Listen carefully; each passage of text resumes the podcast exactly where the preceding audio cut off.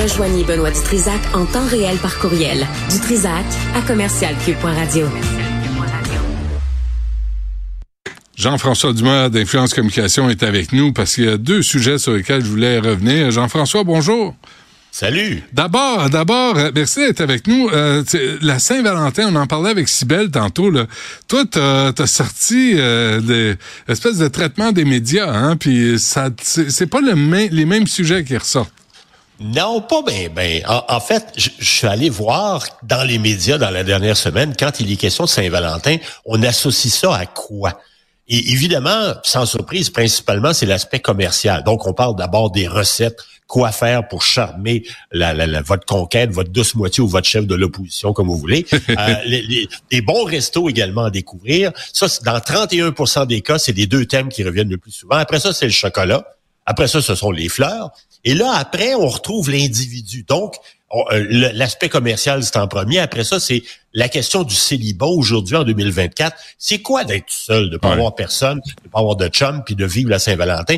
Et après, Benoît, à la toute fin, c'est le sexe. Dans uniquement 8,5% des cas, quand il est question de Saint-Valentin, on parle de sexe. Donc, on est ou bien très peu, très gêné ou euh, en tout cas, on l'a pas tout. Mais, mais tu vois, toi, t'es une bête de sexe, là, parce que la Saint-Valentin, ça porte sur le romantisme, sur l'amour, pas ah, sur... Mais closing, il faut closer, à un moment donné, c'est bien, là, toi, tu closes pas. dans la vie, il y a des vendeurs, et des closers. Non, c'est ça. Moi, moi, moi, je suis là, là, je fais un pitch, puis finalement, je close pas. à la radio. Exactement. C'est ça. ça se résume à ça. Il se passe rien après. Merci pour la leçon. C'est ça qu'on dit souvent, les gens, ils ont une face faire la radio. Ouais. Mais ça donne ça. C'est ça. Ah ouais. Euh, parfait. Euh, et on veut, on veut revenir aussi sur le Super Bowl, Jean-François. Euh, moi, hier, j'ai lâché parce que vraiment, euh, ça m'intéressait plus. Malheureusement, je pense que j'ai raté la deuxième bonne partie du de, de football. Ben oui. Mais, mais mais Usher, vraiment, euh, le Michael Jackson des pauvres, là, je suis pas capable. Oui, c'était. En tout cas, je veux dire, ici, il a, il a, été très critiqué. Le show a été très critiqué dans les réseaux sociaux. Il y en a qui ont adoré, mais il y a beaucoup, beaucoup de gens ont détesté ça systématiquement. La game, par exemple, fallait rester, euh, fallait rester là jusqu'à la fin. Je le regrette. Mais, c'est amusant parce que je lisais un commentaire notamment là-dessus, c'est que les gens qui regardent jamais le football et qui écoutent uniquement le Super Bowl, c'est comme si tu écoutais juste, c'est comme si tu lisais juste le dernier chapitre d'un livre. C'est un peu particulier dans le sens que tu n'as aucune idée de ce qui se passe pendant l'année, c'est quoi les, les, principaux acteurs. Et là, tu t'es parce que c'est un événement. La, la, game en tant que telle, avec tout ce qui s'est passé, c'est un gros événement. C'est d'ailleurs le nouvel numéro un au Québec dans la dernière semaine, numéro un au Canada, numéro un aux États-Unis également. Et au Québec, on est, c'est une grande différence avec le reste du pays. Au Québec, on aime le Canadien de Montréal puis le football américain. Hmm. Ailleurs au Canada, on aime le hockey, pas une équipe, mais le hockey en général, et le football canadien. On est beaucoup plus football canadien ailleurs au pays. Là, cette année, c'est une année spéciale parce que les Alouettes ont gagné la Coupe Grey. Mais en général, le football américain est six fois plus populaire chez nous que le, football, le football canadien.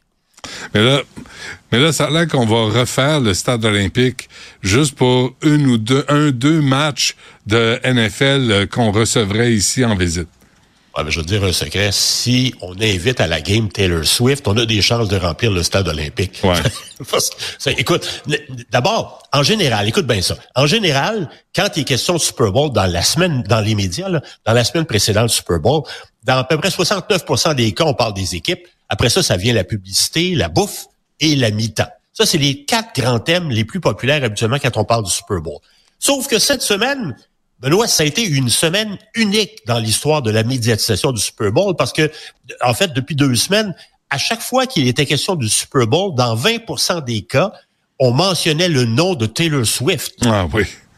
Écoute, c'est jamais vu. Mais ça, ça veut dire que c'est une nouvelle clientèle qui vient voir le Super Bowl. C'est bon pour le, football.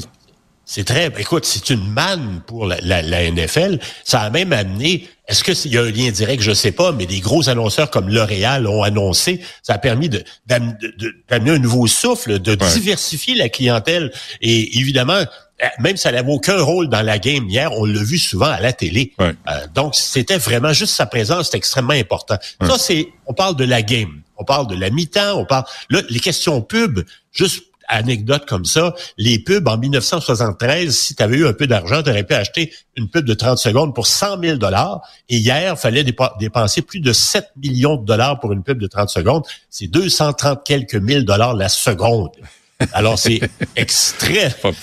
C'est hallucinant. Ben, dans l'histoire, il y a, une compagnie comme Heinz qui avait décidé de faire un cadeau à ses employés parce que d'autres qui annonçaient à chaque année, ils prenaient de la pub au Super Bowl. Et en 2017, ils ont fait quelque chose de spécial. Ils ont fait beaucoup parler d'eux grâce à ça. Ils ont dit non. Nous autres, cette année, au lieu d'acheter de la pub, on donnait une journée de congé à tout le monde.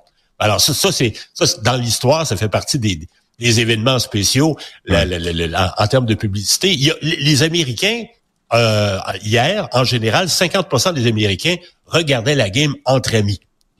Au lieu d'aller dans un bar ou tout seul à la maison, c'est un événement où, qui, qui, qui qui, euh, qui fédère les gens, qui, qui, qui mm. rapprochait tout le monde et tout le monde mm. décide de vivre ça ensemble. Mais là, il fallait manger. Et là, fait que là, je te parle un petit peu de cuisine. Encore un petit peu de temps, là. Juste parler un petit peu de cuisine. hier, l'Américain moyen qui a écouté la game pendant quelques heures, qui a passé la soirée, a ingéré près de 8000 calories. T'as donné une idée, là, 8000 calories, c'est comme si tu te tapais 31 Big Mac ensemble. Ça, ça c'est l'Américain moyen. Il y a eu des excels. C'est pas pour rien que d'ailleurs aujourd'hui, il y a 6% des travailleurs américains qui ont qui ont calé malades. Ah oui. Sont pas rentrés travailler. Qui sont vraiment malades. Probablement. Ils ont peut-être dégalé pendant la nuit. Oui, ou encore, ils prenaient pour les 49ers, puis ils ont, broyé toute la nuit. Ben, fait que, ils ont gagé trop gros, ils ont perdu, ils ont perdu bien de l'argent. les Américains ont principalement mangé de la pizza dans 58% des cas, des ailes de poulet deuxième, les sandwichs et sous-marins au troisième rang. Pour accompagner tout ça, ils ont mangé hier 11,2 millions de livres de chips, 4 millions de livres de pretzel, 3,8 millions de livres de popcorn et ils sont allés 1,4 milliard de fois aux toilettes hier. Et 58% des Américains sont allés aux toilettes pendant le match pour pas rater les pubs. Imagine, c'est le monde à l'envers. Hein? Euh, puis il paraît, ma fille me disait, Jenna Ortega a annoncé des Doritos. Puis, euh, puis tu sais, là, nous, on n'avait pas les publicités américaines euh, à, la maison. Euh, mais, mais tu vois, si, si ça avait été diffusé, je suis sûr qu'elle aurait regardé le Super Bowl avec moi. Oui. Oh oui, mais tu vois, ça, devient à un moment donné une excuse pour rassembler tout le monde, ben regarder le show. Euh, moi, j'ai regardé en famille hier, ben il y a bien du monde qui, qui écoutait pas, ils, ont juste écouté pendant le, la mi-temps, ils écoutaient ni avant ni après. Euh, et c'est drôle parce que en termes d'image forte, je pensais que ça allait être beaucoup véhiculé par les médias. Au tout début, lorsqu'il y avait l'hymne national, on a vu un joueur des, des Chiefs pleurer. Je sais pas si ouais, ils l'ont fait un gros plan. Vous voyez la larme couler. Ben là, je me suis dit, ça y est, la game n'est pas commencée. On a déjà l'image forte de la, du match du Super ah Bowl. J'ai été étonné parce que ça n'a pas vraiment été repris par les autres médias. Ben, je pense qu'il y avait des allergies. Ça n'a rien à voir avec euh, la qualité de, des chansons. Euh, Jean-François Dumont, on se laisse là-dessus, d'Influence Communication. Merci. À la prochaine. Bonne journée.